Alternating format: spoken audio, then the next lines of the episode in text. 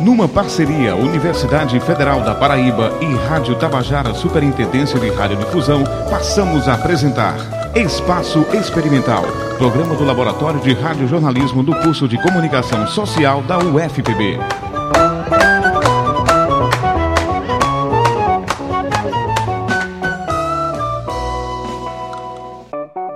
Bom dia, eu sou Rodolfo Viegas. Eu sou Gleice Marques e está no ar o Espaço Experimental. No programa de hoje, um assunto que precisa ser mais debatido: a saúde mental e o bem-estar. Em escala mundial, a cada dois universitários, um deles está com a saúde mental comprometida. O repórter Danilo de Queiroz foi ouvir os estudantes da UFPB.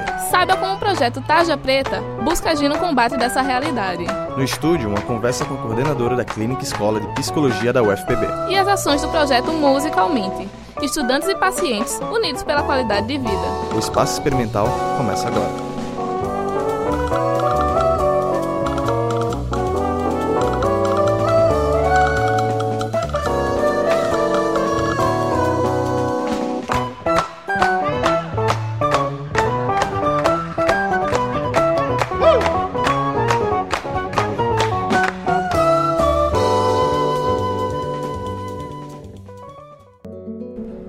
Ser universitário não é fácil, a gente sabe. O aluno sai do ensino médio e enfrenta uma realidade completamente diferente. Pois é, esse ritmo acadêmico gera estudantes fragilizados, que podem desenvolver transtornos psicológicos. Para entender essa realidade, o repórter Danilo de Queiroz conversou com alguns alunos. Não importa a idade, o ensino superior pode se tornar um martírio para qualquer um. A pressão causada pela sociedade, conciliar estudos e trabalho, ser o sustento de casa, cuidar da família e de questões de lar, são fatores que podem gerar transtornos de ansiedade e até mesmo depressão. Meu nome é Brenda, tenho 19 anos e estou no quarto período de medicina da UFPB. Bem, desde o primeiro período eu sinto uma alta cobrança do corpo docente e da própria estrutura do sistema de educação de cobrar muito dos estudantes de medicina, porque no futuro a vida de alguém vai estar nas nossas mãos. Só que essa cobrança faz com que se crie um estereótipo de aluno perfeito. E quando você se percebe quanto não pertencente a esse padrão, você começa a entrar em alguns problemas. Eu, por exemplo, fui diagnosticada depois de ter entrado no curso com alto grau de ansiedade e início de transtorno depressivo por causa do curso somado ao fato de morar longe da minha família, mas que essa situação toda que eu estou vivendo agora faz com que eu durma mal, com que eu me alimente mal, com que eu me sinta sozinha. Então, tudo isso vai prejudicando a minha saúde mental. As causas são muitas, mas a rotina acadêmica impulsiona essa problemática, até mesmo em quem estuda para combater essa realidade. Meu nome é Beatriz, eu tenho 22 anos e sou estudante de psicologia da UFPB. Porém, ultimamente eu tenho me encontrado com vários sintomas ansiosos que eu percebo que tem total relação com a demanda exaustiva do meu curso. É, e por mais que a gente lide diretamente com a saúde mental e dê a devida importância a isso, muitas vezes nos encontramos em situações tão semelhantes àquelas que a gente tanto combate. Manter uma rotina saudável e de práticas esportivas requer muita dedicação. No entanto, combinar os exercícios as atividades acadêmicas é bem complicado. Meu nome é Isabelle, tenho 19 anos e atualmente faço o quarto período de Engenharia Elétrica na UFPB. O meu quadro de ansiedade e estresse, desde que eu entrei na universidade, se agravou muito. Em períodos de prova, super normal eu estar sempre ruim das unhas, de mau humor e estressada. Isso somado muitas vezes com a incapacidade de conciliar o curso com as atividades de lazer, como exercícios físicos, é, sair com os amigos, com a família, vai deteriorando minha saúde mental. Yasmin Santos fala sobre sua trajetória na UFPB e as preocupações de quem está concluindo o curso. No início do curso foi mais difícil para mim a questão da cobrança, porque eu pagava seis disciplinas e eu sempre gostava de tirar notas altas para ter o CRA alto e também para conseguir bolsas. Então eu tinha um projeto de pesquisa e era difícil porque eu passava noites sem dormir, eu ficava muito triste, muito estressada e muito cansada quando eu não conseguia estudar para todas as disciplinas. Apesar de agora ser mais tranquilo, há também outras crises, né, pelo fato de estar no fim do curso e a incerteza de uma possível vaga de emprego é iminente. Então, é bem difícil. A gente, como aluno de graduação, como pessoas acadêmicas, estamos o tempo todo sobre pressões, sobre crises que geram ansiedade. Danilo de Queiroz para o Espaço Experimental. Um dos problemas relacionados às doenças psicológicas é o uso desregrado de psicofármacos, né, Gleice? Isso aí, Rodolfo. Podemos citar exemplos desses psicofármacos, calmantes, antidepressivos e remédios ansiolíticos. E para falar um pouco sobre isso, a repórter Rebeca Pontes foi conhecer o Tarja Preta, um projeto de extensão da UFPB. Nos últimos anos, muitas pessoas têm sido diagnosticadas com distúrbios como ansiedade, depressão e outras doenças psicológicas, que alguns estudiosos acreditam ser consequência da correria do dia a dia. A partir daí, começou-se a discutir sobre possíveis tratamentos, Porém, surge um problema muito sério: o uso desmedido de psicofármacos sem recomendação especializada. Diante disso, o projeto de extensão Taja Preta Ações Informativas e Estratégicas para o Uso Correto dos Psicofármacos da UFPB tem realizado atos para conter esse uso indiscriminado.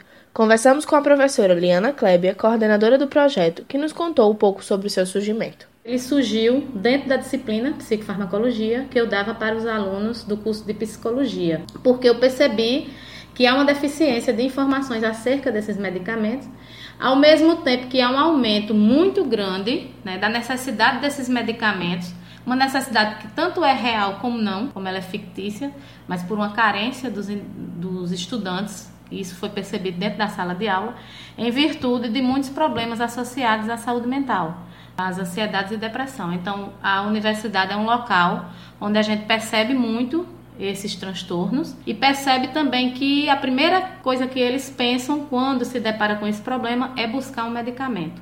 E isso não é bom, claro que em determinados momentos é necessário o medicamento, mas isso nem sempre deveria ser a primeira escolha. E aí, pensando nisso, a gente quis empoderar a sociedade, não só os estudantes universitários, mas a sociedade como um todo, no que diz respeito às informações acerca dos psicofármacos. Para que usar, por que usar, como usar. E a pergunta básica do projeto é: eu realmente preciso? O projeto atua por meio de ações e eventos que visam conscientizar a população sobre os efeitos do uso indiscriminado deste tipo de medicamento. Nem todo aluno ainda sabe direito as informações acerca de psicofármacos. Nós abrimos esse projeto para todos os períodos e todos os cursos da universidade, e aí é preciso ser feito um treinamento. Depois dessas informações, a gente monta dinâmicas para que você saia dentro da própria universidade, nas salas de aula, já levamos esse projeto no equilíbrio do ser.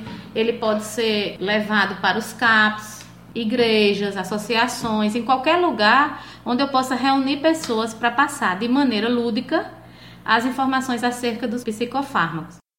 O tratamento realizado pelo projeto funciona de maneira lúdica, por meio de teatro, análise de filmes e de séries. E é importante destacar que o projeto atua na orientação sobre os efeitos dos medicamentos, não na prescrição. A professora Liana enfatizou ainda a importância de buscar tratamentos alternativos e evitar recorrer primeiramente aos psicofármacos. Também trabalho muito nisso, na questão de que realmente nem tudo se precisa de um psicofármaco. Rebeca Pontes para o Espaço Experimental. Para saber mais ou marcar qualquer evento, entrar em contato pelo e-mail lianaltf.hotmail.com. Cuidar da mente é indispensável para manter o equilíbrio do ser. Mas o que acontece, Rodolfo, é que muitas vezes as pessoas que sofrem de algum tipo de transtorno mental não têm condições financeiras de arcar com os custos das despesas médicas. Auxiliando quem mais precisa, há quase 40 anos a Clínica Escola de Psicologia da UFPB desenvolve ações para pessoas que vivem com esse problema. Para entendermos melhor sobre as atividades realizadas, trouxemos para conversar com a gente a coordenadora da Clínica Escola, Carmen Gaudêncio. Bom dia, Carmen. Satisfação em receber você aqui hoje. Bom dia. Bom dia, obrigado pelo convite. Carmen, em que momento se percebeu a demanda por esse tipo de atenção aos alunos da universidade? A vida atual é uma vida muito estressante, né? A situação dos alunos, a depender do momento de vida em que eles se encontrem, podem aparecer fatores que demandam uma ajuda, uma atenção psicológica. Nós, na UFPB, recebemos alunos não só da Paraíba, mas de todo o Brasil. Nesse momento de vida, muita gente muda suas circunstâncias e isso pode afetar sua estabilidade e saúde mental. Os alunos atendidos pela clínica, eles têm algum perfil? Existe alguma semelhança entre os casos? Olhe, não. Necessariamente não existe um perfil, até mesmo porque nós, os humanos, somos pessoas diferentes, somos únicas no mundo. Então, o que vai determinar a reação emocional e de controle e saúde mental de uma pessoa são diferentes fatores, desde fatores internos, psicológicos ou orgânicos, a como as pessoas reagem ao ambiente, aos estressores, certo? Então é um mix entre recursos próprios e forma de ver e atuar junto ao meio externo. Entendo, é questão mesmo de como um ser humano se se insere dentro do ambiente, como ele reage a diversas situações, não é isso? Exato, Gleice. Então, nessa, nessa troca de experiência, e, e, temos que pensar nos fatores pessoais e nos estressores ambientais. Então, a interação entre o indivíduo e o meio vai ser realmente o responsável pelo resultado, seja de mais controle ou de menos controle em resposta às situações da vida cotidiana.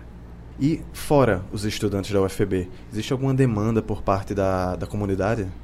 Sim, a Clínica Escola está para atender às demandas sociais. Então, acudem à, clínica escola qualquer tipo de pessoa que esteja necessitando de um apoio ou de uma intervenção psicológica. Nós temos uma lista de espera importante, mas é, o que nos ajuda na atualidade diminuir essa tendência, não é?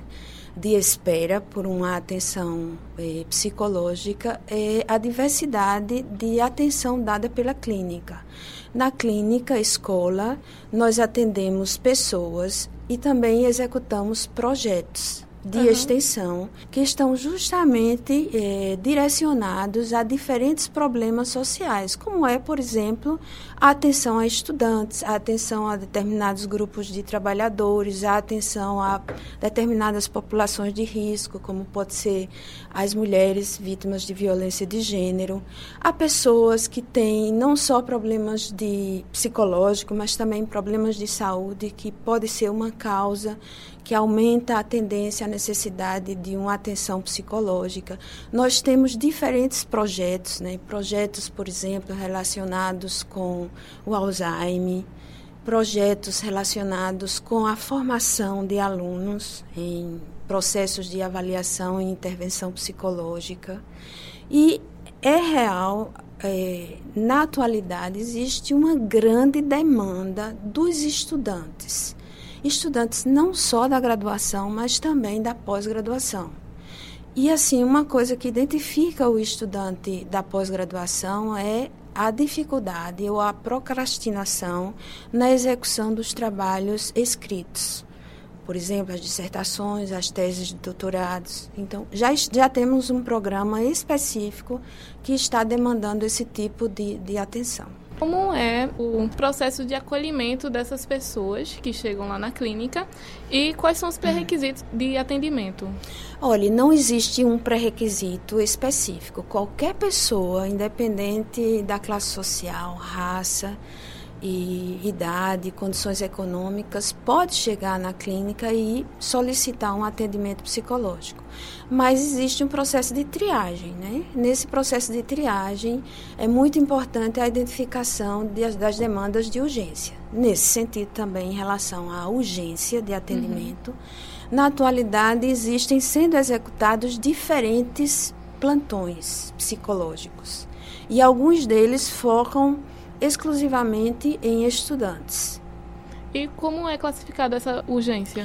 Pois existe todos os dias é, um professor ou um supervisor responsável, juntamente com técnicos que são psicólogos da própria clínica. Na clínica nós temos trabalhando não só os professores da universidade, que fazem suas supervisões, que executam seus projetos de, de extensão, inclusive de pesquisa, mas também um número de técnicas que são psicólogas. Então, a depender da demanda e das necessidades, a clínica trabalha reunindo esse conjunto de profissionais entre professores, técnicos, estagiários, extensionistas e pesquisadores, atendendo a demanda tanto da graduação como da pós-graduação. Também é importante salientar que a Clínica Escola está é, vinculada a outros serviços de atenção que dispomos na, na nossa universidade, como é o Hospital Universitário HU.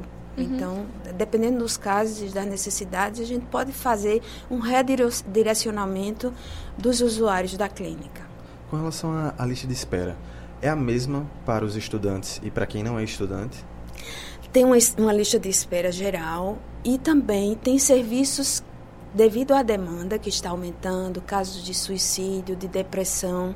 Nós fizemos um convênio com psicólogos que já estão atuando, já não são mais alunos, né? Foram, inclusive, a maioria deles alunos da UFPB. Então, fizemos uma seleção de profissionais que estão dispostos a trabalhar com recursos mínimos, que chamamos recurso social. Então, eles atendem a estudantes, principalmente ao estudante que está em vias de terminar o curso, mas também pode ser um estudante de cursos iniciais, para é, facilitar e diminuir a lista de espera. É, nós temos na atualidade, se não me engano, porque recentemente uma das técnicas é, pediu aposentadoria, mas acredito que temos sete psicólogas contratadas, técnicas da clínica. Além disso, todos os professores que, que temos estágios e projetos. Mas é importante dizer que a gente trabalha no sentido de que o aluno de psicologia não seja atendido por seus colegas. Né? Então, por isso que às vezes a lista de espera aumenta, mas quando se detecta casos de urgência, a gente tenta é, vincular essa necessidade desse aluno em concreto com aqueles psicólogos conveniados com a clínica escola, a preço social. Uhum. Como você mesmo disse, Carmen, há uma atenção acadêmica no meio universitário, até mesmo na pós-graduação, como você falou. Existe algum tipo de treinamento instrução para os professores encaminharem os alunos para a clínica escola? Sim, eh, nos últimos anos nós estamos fazendo uma grande divulgação dos diferentes serviços que existem na clínica escola. Está, está se fazendo, passando pelas turmas, fazendo eh, a propaganda de determinados plantões e projetos de extensão. E também essa demanda, curiosamente, parece que nós combinamos. Semana passada, numa reunião da Pró-Reitoria de Pesquisa, a coordenadora de, de propostas de pós-graduação pediu especificamente nossa ajuda em dar atenção a estudantes da, da pós-graduação. Né? E nós fizemos uma pesquisa, identificamos já o projeto específico que eu comentei, acabo de comentar a vocês, sobre a atenção a alunos da pós-graduação que muitas vezes abandonam sua, sua pós por hum, necessidades psicológicas que poderiam e estão sendo atendidas. E isso é um caso muito grave que a gente vê, é uma recorrência muito grande de abandono dos cursos, de forma geral, assim, por parte dos estudantes, por não ter mais condições psicológicas de estar naquele ambiente, de ser tão tóxico para ele a esse ponto, né? É, vocês precisam entender que nosso corpo funciona como uma esponja, né? Então, a depender das nossas características pessoais e de recursos próprios, vamos sempre enfrentar determinadas situações ou estresse de maneiras diferentes. Então, às vezes, o aluno, quando muda sua condição de vida, como pode ser fazer uma pós-graduação, é, ainda que ele pense em determinado ponto que tem recursos suficientes, o estresse, a tensão, a urgência em concluir determinadas etapas do processo pode ser difícil.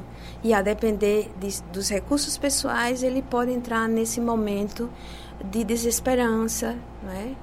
e pensar em abandonar o curso. Para isso, nós vamos implementar né, a possibilidade de atender esses alunos, até mesmo porque agora existe a demanda da própria pró-reitoria uhum. em contato direto com a clínica escola.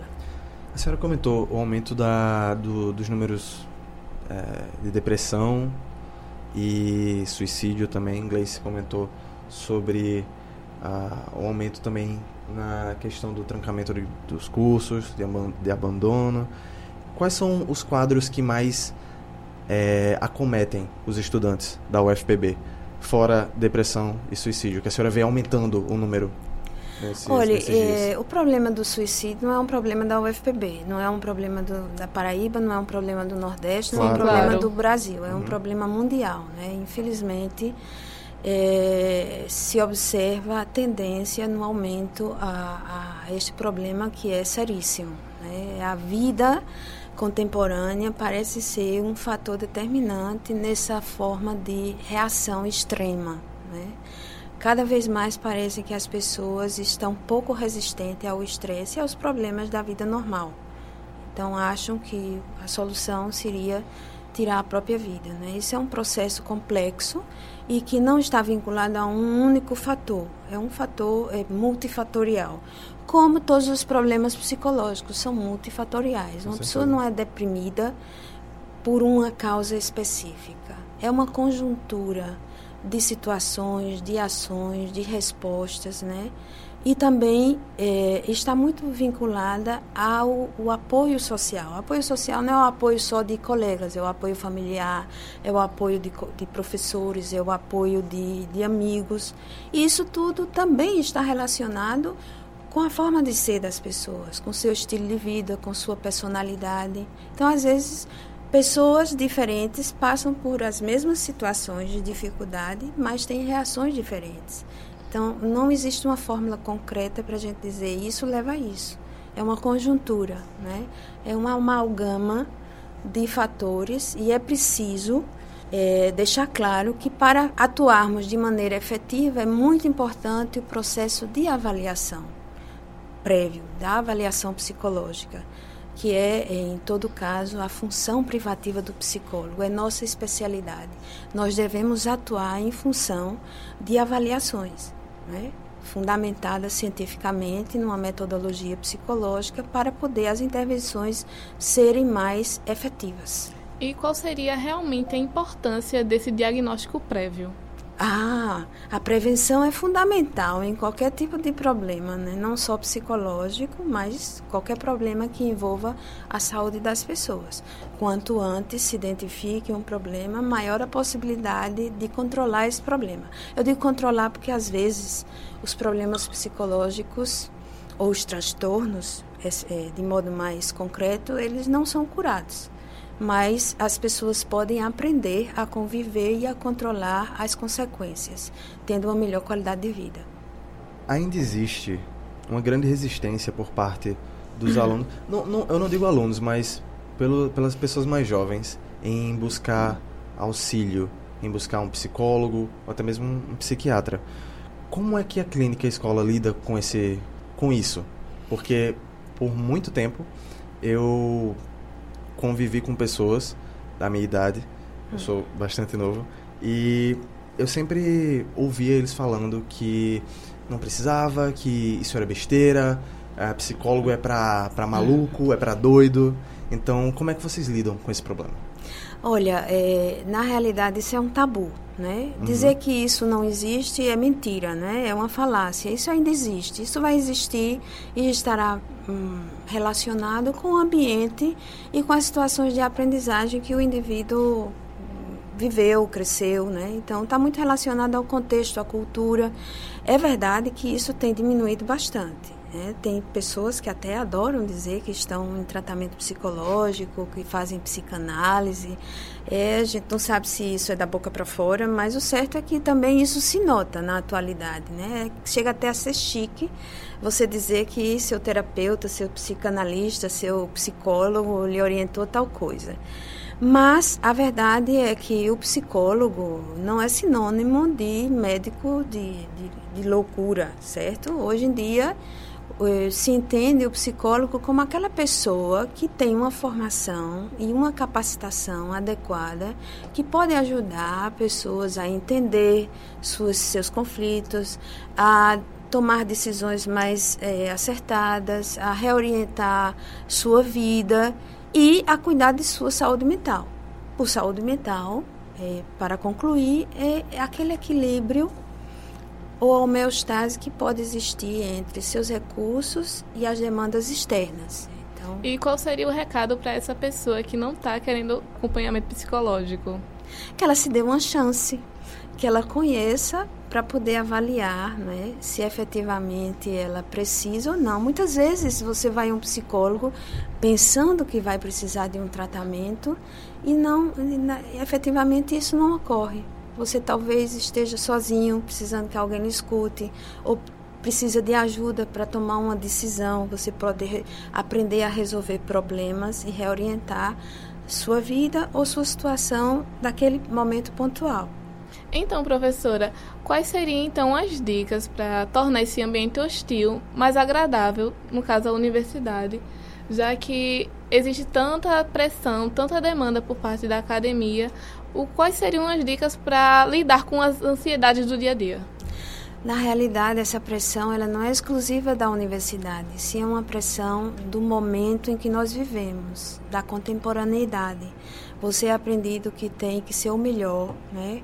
que está difícil é, encontrar uma colocação, você está em todo momento sendo avaliado por seus familiares, por seus colegas, por seus professores, mas o aluno da graduação ou da pós-graduação tem que entender que esse momento da vida deles é um momento muito especial.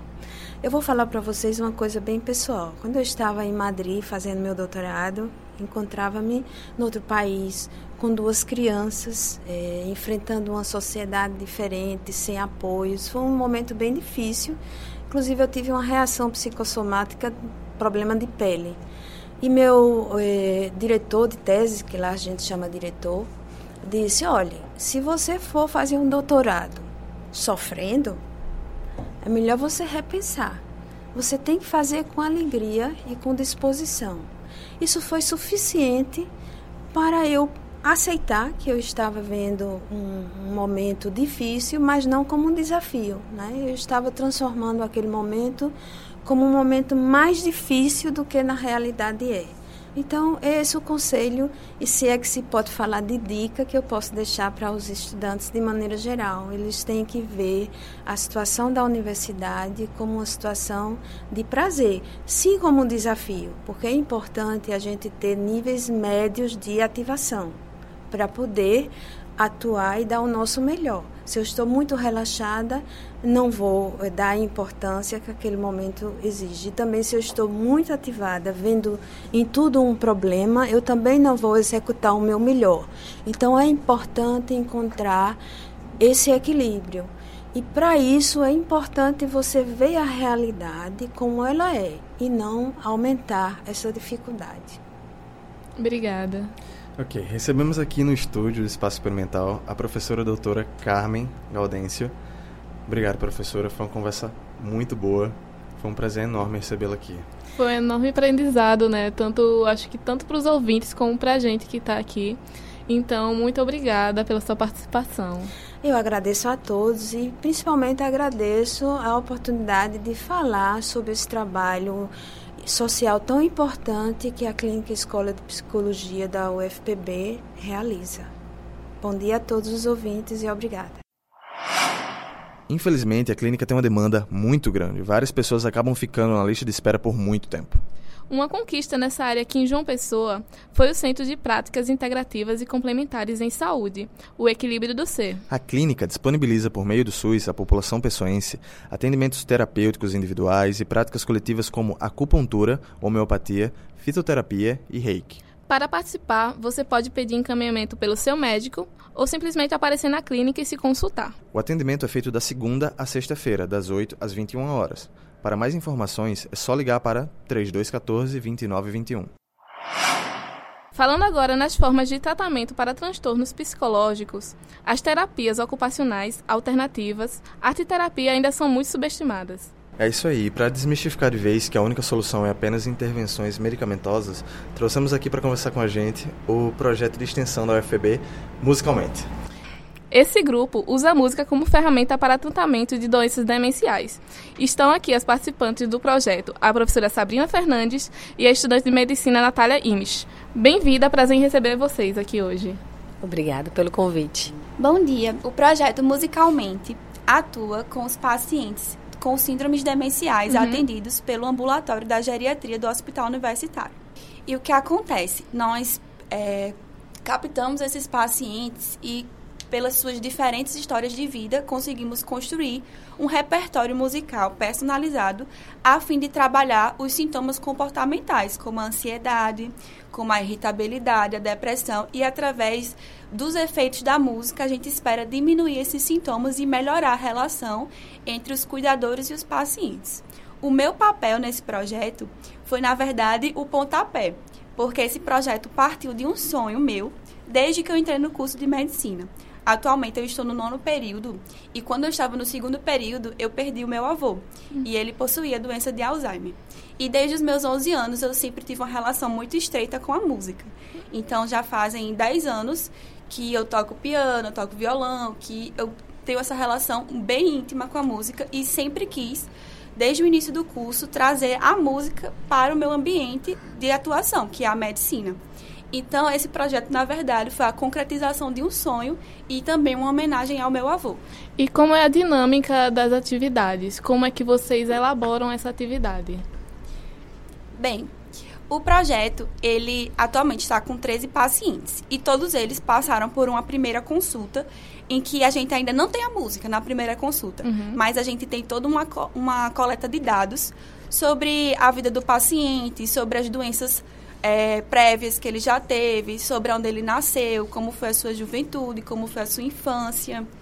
E a partir disso a gente mostra um caderno que a gente construiu, que tem vários estilos musicais. E aí, dentro dessa conversa, nessa primeira anamnese, a gente tenta identificar quais os gêneros musicais é, com os quais os pacientes se identificam. E a partir daí a gente vai afunilando essa pesquisa. A partir dos gêneros, a gente vai perguntando sobre artistas, até chegar a músicas específicas.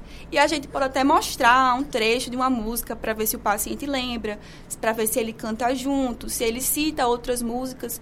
E depois dessa primeira consulta, a gente constrói um repertório personalizado individual para cada um desses pacientes, para que a gente consiga trabalhar nas próximas semanas as sessões de música, tanto é, pelo uso de headphones, quanto pela música ao vivo, que conta com uhum. a colaboração dos alunos do CCTA, dos alunos de música.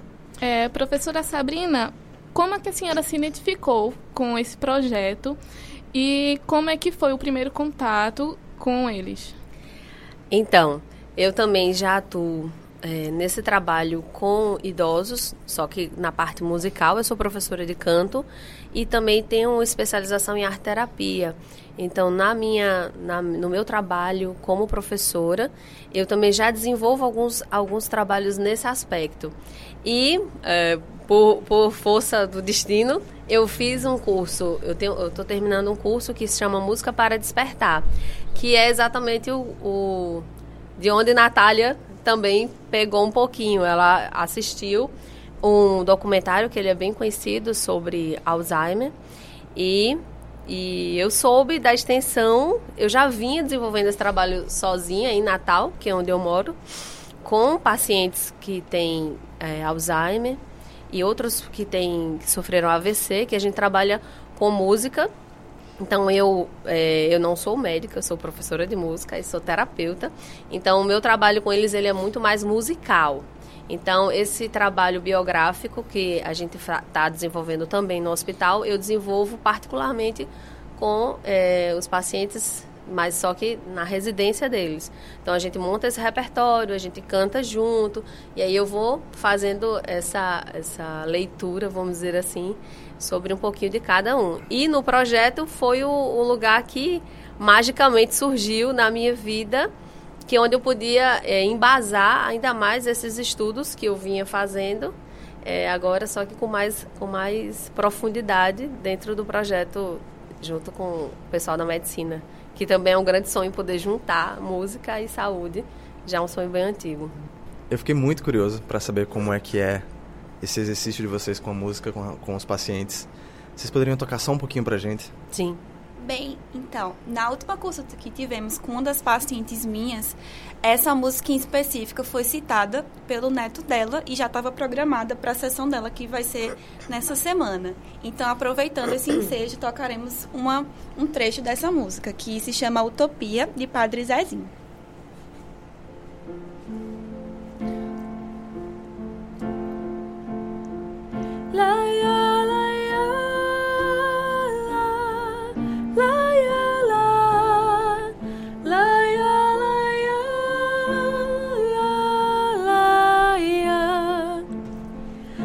Das muitas coisas do meu tempo de criança. Guardo vivo na lembrança o aconchego do meu lar. No fim da tarde, quando tudo se aquietava, a família se ajeitava lá no alpendre a conversar. Meus pais não tinham nem escola nem dinheiro. Todo dia, o ano inteiro, trabalhavam sem parar. Faltava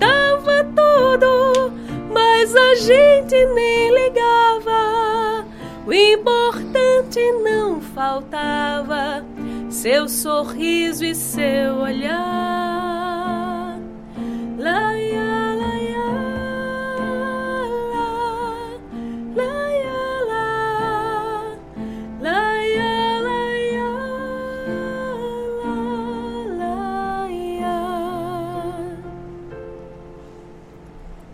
Nossa, é muito emocionante essa questão de relembrar, de trazer à tona realmente é, emoções que, caso com a perda da saúde, vai sendo deixado, né?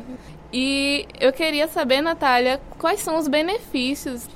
Os resultados esperados pelo trabalho uhum. desenvolvido no projeto incluem a diminuição de sintomas comportamentais, principalmente sintomas depressivos e sintomas ansiosos, ou seja, nas síndromes demenciais a gente pode ter esses dois extremos, tanto aqueles pacientes que são mais irritados, que são mais agressivos, agitados, quanto os pacientes que são mais depressivos e apáticos.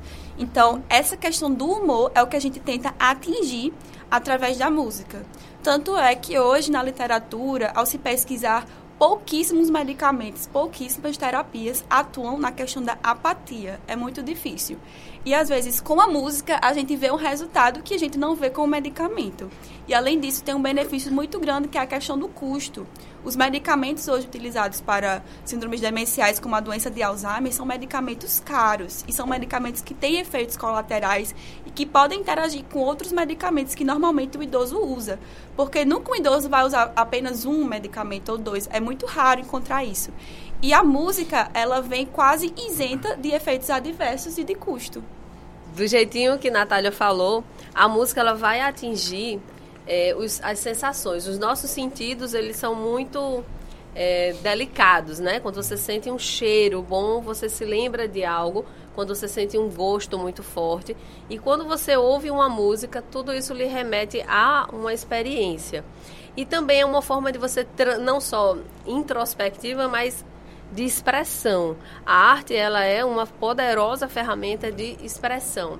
Na arte terapia, por exemplo, você trabalha muito os aspectos plásticos e manuais, né?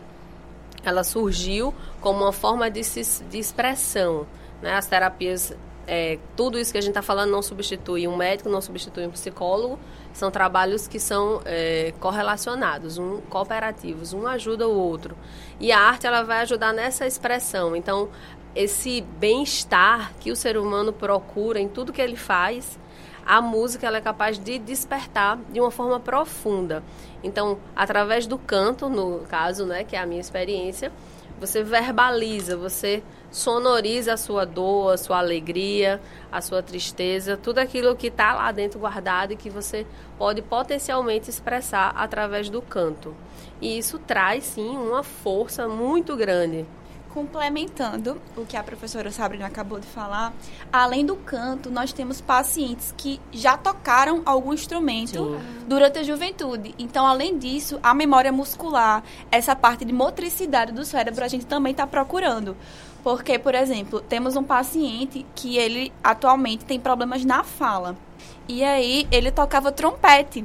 Então, por que não resgatar essa fala, resgatar é, esses movimentos mais articulados da fala através, através de uma terapia com música. Uhum. E assim, a música, principalmente a música autobiográfica, ela é capaz de ativar no nosso cérebro diferentes áreas. É, áreas além daquelas ativadas por uma música comum.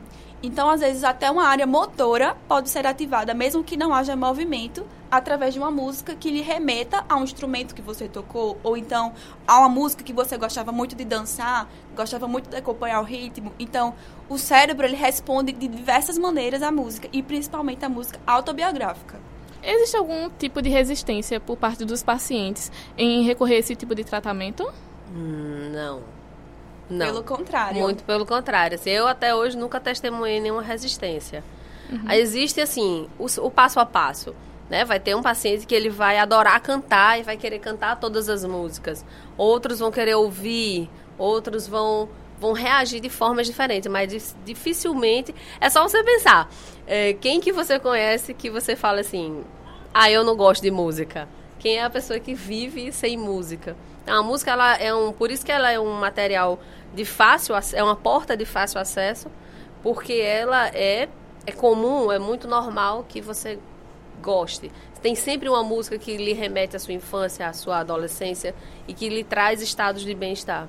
E eu até já experienciei com uma paciente um pouco de resistência, mas não foi assim, digamos, por parte é, da personalidade dela. Foi algo mais da doença dela falando. Essa paciente, ela tinha demência, ela tem, né, demência frontotemporal, que atua muito no humor. Então, é uma pessoa que se torna mais agressiva, é uma pessoa que dá umas respostas mais atravessadas, é uma pessoa que mais, é mais difícil de se lidar, de se conversar. Então, na primeira consulta com ela, ela disse que não queria participar, ficou assim, totalmente resistente. Uhum. Mas aí, ela era muito também da doença falando. E ao conversar mais com ela, mostrar imagens sobre os gêneros musicais, perguntar da infância, ela até no meio da sessão começou a cantar aquela música Ciranda, Cirandinha, Ai, vamos todos lindo. cirandar, lembrando justamente da infância dela. Então, às vezes, a resistência pode vir mascarada através da doença, dependendo do tipo de demência que o idoso apresenta. Uhum. O, o público-alvo do projeto são idosos. Mas pensando na musicoterapia para estudantes universitários, é uma possibilidade eficaz para a diminuição dos transtornos, dos transtornos psicológicos? Sim, é uma ótima opção. Inclusive, no Centro de Ciências Médicas, a gente, assim, o público geral já tem um conhecimento de que cursos mais pesados, que cobram mais psicologicamente, como a própria medicina, como arquitetura, que é um curso de muitas cobranças, é, os alunos têm uma tendência maior a ter transtornos psicológicos e até psiquiátricos. Pensando nisso, até o nosso próprio Centro de Ciências Médicas, aqui da Universidade Federal, é, criou uma sala que se chama Café com Artes, que é justamente uma sala onde temos microfone, temos violão, temos um espaço para que os alunos, dentro daquele dia a dia corrido, dentro de toda aquela pressão psicológica com os pacientes, todas as responsabilidades, é, exista um local seguro para ficar tranquilo, para desopilar através da música.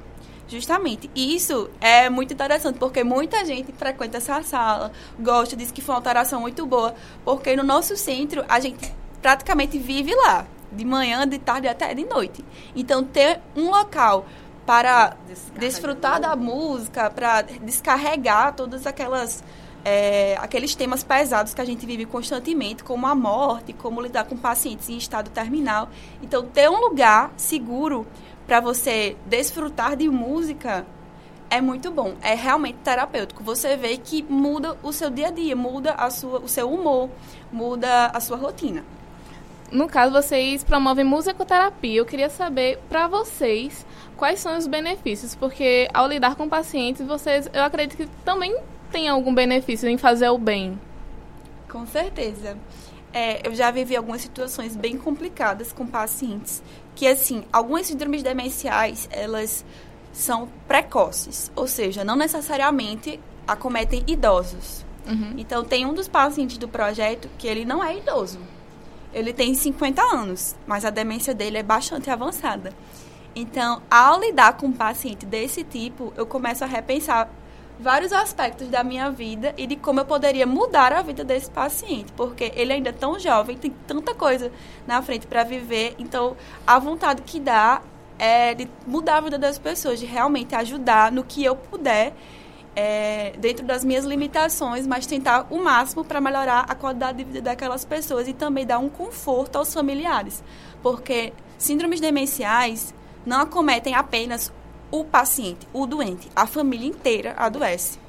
Porque é um peso muito grande, é uma sobrecarga realmente que existe do cuidador. Sabrina, uh, vocês conseguem enxergar uh, quais são os casos que mais têm sucesso quando é introduzida a arte terapia como tratamento? É porque sucesso, às vezes, eu acredito que todos os casos são de sucesso. Porque cada pessoa vai, vai lhe dar um feedback diferente, uma resposta diferente. Cada síndrome, cada aspecto. É, eu penso muito. Porque não é muito quantitativo, né? Mas é, é pela qualidade. Um dia, e, e eu acho que o trabalho, por exemplo, com idosos, nesse caso, ele não é um trabalho que você espere muito resultado, né? Mas é um trabalho que você sensorialmente percebe a cada encontro uma nova mudança. Então eu tenho uma uma senhora que eu atendo, por exemplo, lá em Natal, eu vou na casa dela e ela tem exatamente essa síndrome que Natália falou, fronto temporal. E na nossa primeira conversa ela ela nem olhava para mim.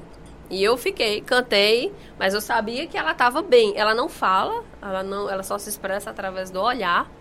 Mas ela canta. Ela não fala nada, mas ela canta. Depois de quatro sessões, que foi a última que eu fui na casa dela agora, quinta-feira, ela me puxou para perto dela e eu fiquei e segurou minha mão e ficou regendo as músicas todas e cantou e cantou. Mas eu esperei quatro sessões para ter uma resposta assim completa.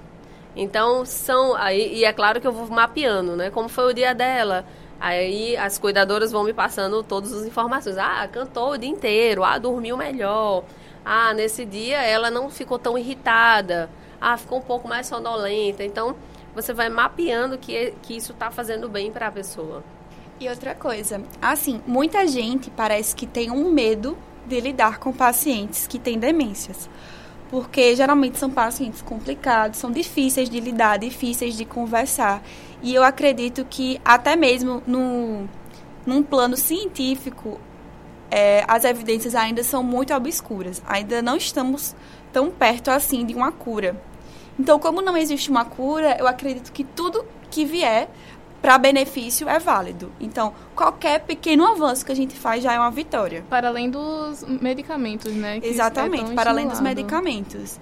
E eu acredito, sim, que a música, mesmo que é, mude coisas pequenas da vida da pessoa, como por exemplo, ela acordar é, um pouco mais tranquila, menos irritada. Isso já muda bastante no contexto social e familiar.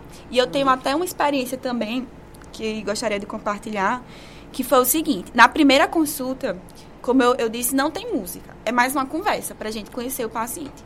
Então, na minha primeira paciente, eu fiz essa primeira vez, que foi numa quarta-feira. Na sexta-feira dessa mesma semana, eu encontrei ao acaso com essa paciente no hospital, que estava lá por outro motivo. E aí eu fui falar com ela e ela não me reconheceu. E eu tinha encontrado com ela há dois dias. Uhum. Ela não me reconheceu. Agora a gente já está, acho que na quarta ou quinta sessão, e ela fica esperando para me encontrar. Então, toda vez, toda semana que ela vem, ela me reconhece, ela me abraça, ela lembra do que a gente viveu, digamos assim, ela lembra das sessões, ela lembra do que aconteceu, porque claramente aquilo foi um marco para ela. Falando agora que a gente tinha conversado sobre os casos dos estudantes, né, que sofrem tanta pressão, eu queria saber se para eles, mesmo ele não tendo acesso a um grupo específico de arte terapia, música terapia, é, ele consegue tratar isso em casa de forma individual por meio da música? Olha, eu acredito que sim. Mas, assim, nós temos bastante recurso, assim. Tem aqui a universidade, tem vários centros que você...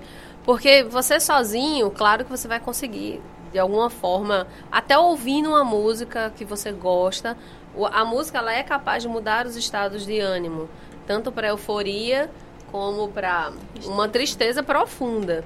Só que muitas vezes não se sabe esse limiar. Então, às, vezes você está triste e bota uma música mais triste ainda. Então né? Verdade. E falta também um pouco de orientação de como alterar esses estados de ânimo de uma forma realmente que lhe dê é, uma melhora. Mas existem muitos grupos, tem, você tem possibilidade de participar de um coral, de cantar, de tocar um instrumento aqui na, na, no departamento de música. Eu acho que é procurar recursos é muito importante. E eu acho que aqui em João Pessoa tem muitos que vocês podem é, usar como ferramenta, até porque socializar também faz parte de uma uhum. melhora, né? Estar em um grupo, estar com pessoas, trocar uma ideia e fugir do que você realmente assim. Tem uma rede de acolhimento, faz. né? Tem uma rede de acolhimento. E também eu, eu acredito que depende muito assim do estilo de cada pessoa. Eu posso falar por experiência própria, como estudante de medicina, não agora como participante do projeto, falando como Natália estudante. Desde que eu entrei no curso, eu vi que a carga era muito grande e desde pequena eu sempre fui muito atrelada à música. Desde os 11 anos que eu sou apaixonada, que assim, eu tento de todo jeito encaixar no meu dia a dia um período de música. E no meu digamos assim, nos meus dois primeiros períodos, eu quase que parei de tocar, porque não dava mais tempo. Eu não conseguia conciliar a minha rotina de modo a ter um tempo para tocar. Então, eu comecei a sentir muita falta, comecei a ficar muito triste, muito cansada. E aí eu parei para pensar e vi que na, a universidade é enorme. Não é só o meu curso, não é só o meu centro. E eu posso, com certeza, me conectar com outras pessoas de outros cursos. Foi até um pouco daí que já foi nascendo a sementinha do projeto. Porque às vezes eu vim até aqui para o CCTA atrás de uma sala de música que tivesse aberta para tocar em algum piano, porque aquilo era o meu momento melhor do dia. Na hora do meu almoço, eu vinha almoçar aqui, aí eu ia correndo atrás de uma sala vazia para poder tocar, porque eu sentia falta disso no meu dia a dia. Porque até no meu colégio eu participava de orquestra, participava de banda, de tudo. E na universidade ficou aquela coisa super acadêmica, super restrita, super medicina, medicina o tempo todo. E eu não aguentava, porque eu não sou só medicina, eu sou uma pessoa completa. Eu posso ser medicina, eu posso ser música, eu posso ser assim o que eu quiser. Então, eu busquei essa, essa atitude partir de mim. Mas para isso eu tive que reconhecer o quão mal eu estava e qual a falta que aquilo me fez. E assim, por isso que eu acredito que cada um pode buscar a sua própria maneira. Porque, por exemplo, para mim, a minha maneira mais confortável de descarregar minhas tristezas e alegrias e tudo é através do teclado, através do piano. Tem pessoas que gostam mais de cantar, que se extravasam cantando. Tem outros que gostam mais de um violão, ou então gostam de uma percussão. Às vezes tem gente que extravasa mesmo na percussão. Então, eu acho que cada um deve encontrar o seu próprio estilo, não deve ter algo muito pré-determinado, sabe? Natália, voltando musicalmente. Quem quiser ser atendido pelo projeto, qual é o processo de triagem? Ele precisa responder a que critérios? Bem, é, como nós trabalhamos com os pacientes do ambulatório da geriatria, nós temos alguns critérios de inclusão. Primeiramente, é, não possuir deficiências auditivas, que é, claramente comprometeriam o nosso processo de trabalho, e possuir alguma síndrome demencial. O nosso público-alvo são os pacientes demenciais com a gravidade de leve a moderada, porque se for uma doença mais avançada, é muito mais complicado trabalhar. E até pesquisando, a gente viu que não tem tantos efeitos assim quando a, a demência já está mais avançada. Então, nossos critérios de inclusão é, são bem. É, deixam um público bem amplo e a gente espera sempre acolher mais pacientes para que a gente possa beneficiar mais pessoas. Então, são basicamente essas duas coisas. Ter uma síndrome demencial que esteja de leve a moderada, isso a gente mede através de scores, através de, de questionários específicos, e não ter nenhuma deficiência auditiva que comprometa o nosso trabalho. Porque às vezes existe já uma presbiacusia que vem com o envelhecimento, ele tem uma audição diminuída, mas que às vezes dá para trabalhar Algumas mais avançadas a gente não consegue. Então a gente tem que avaliar tudo isso na primeira consulta. E quem quiser ser um extensionista, como é que faz? Para ser extensionista, a gente faz um processo de seleção através de entrevista. é, nós fizemos esse ano, no mês de março, que foi justamente quando o edital do Probex 2019 começou a valer. É, nesse ano, no entanto, como já estamos no segundo semestre, a programação é que nós vamos abrir mais vagas apenas no ano que vem, provavelmente em março por aí. E para saber mais sobre o projeto, quem não tiver vínculo com o HU, como é que faz para entrar em contato com vocês? Nós temos um perfil no Instagram, que é o arroba musicalmente.ufpb, e que lá nós postamos as notícias, postamos alguns vídeos de sessões de pacientes, alguns depoimentos, algumas matérias em que nós já saímos. Então lá sempre estamos atualizando e para quem quiser conhecer mais sobre o projeto é só nos seguir. Obrigada, meninos, pela participação Obrigada. de vocês. Foi, um prazer. É, foi muito gratificante ter esse momento de troca de experiência com vocês. É, queria pedir mais uma música, então, pra gente encerrar. Que falta eu sinto de um bem, que falta me faz um xodó. Mas como eu não tenho ninguém, eu levo a vida assim tão só. Eu só quero um amor que acabe o meu sofrer. Um xodó pra mim, do meu jeito assim, que alegre o meu viver. Que falta eu sinto de um bem, que falta me faz um xodó. Mas como eu não tenho ninguém, eu levo a vida assim tão só. Eu só quero um amor que acabe o meu sofrer. Um xodó pra mim, do meu jeito assim, que alegre o meu viver.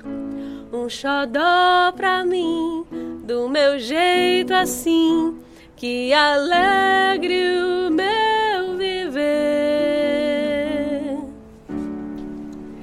Fiquem agora com a crônica Anseios, do meu colega Rodolfo Viegas, na voz da repórter Rebeca Pontes. As gotas de chuva caem, as nuvens passam, o sol faz sua trajetória pelo céu, enquanto o relógio marca com passado o ritmo dançante que é a música da vida. Um balé milimetricamente calculado, porém inteiramente improvisado. É assim que é ou deveria ser. A chuva torna-se uma tempestade e seu leve tamborilá evolui em caos, capaz de tornar inaudível até os pensamentos. O sol parece esquentar tanto que ameaça queimar tudo. O tic-tac do relógio se assemelha a grandes explosões dentro de nossas cabeças. E uma voz, vinda sabe-se lá de onde, ecoa dentro de nós frases que nos faz estremecer. A vida outrora lenta e contemplativa tornou-se algo rápido e de decisões impossíveis. E escolhas como qual curso estudar na universidade, devo ou não sair da casa dos meus pais agora? Será que quero mesmo me casar? Acabam por ser decididas na sorte ou por providência divina. Tudo baseado na satisfação imediata e na imagem irreal de nós mesmos que criamos na internet. Trazemos assim um possível arrependimento no futuro. Por vezes, acabamos por decidir algo sozinhos, sem uma visão de fora, sem ajuda. É fácil se isolar quando o mundo parece tão opressor e hostil, mas será mesmo que devemos agir assim? Por mais que a cada dia nossa fé na humanidade seja testada, temos que lembrar que ainda existem pessoas de bem querendo nos ajudar.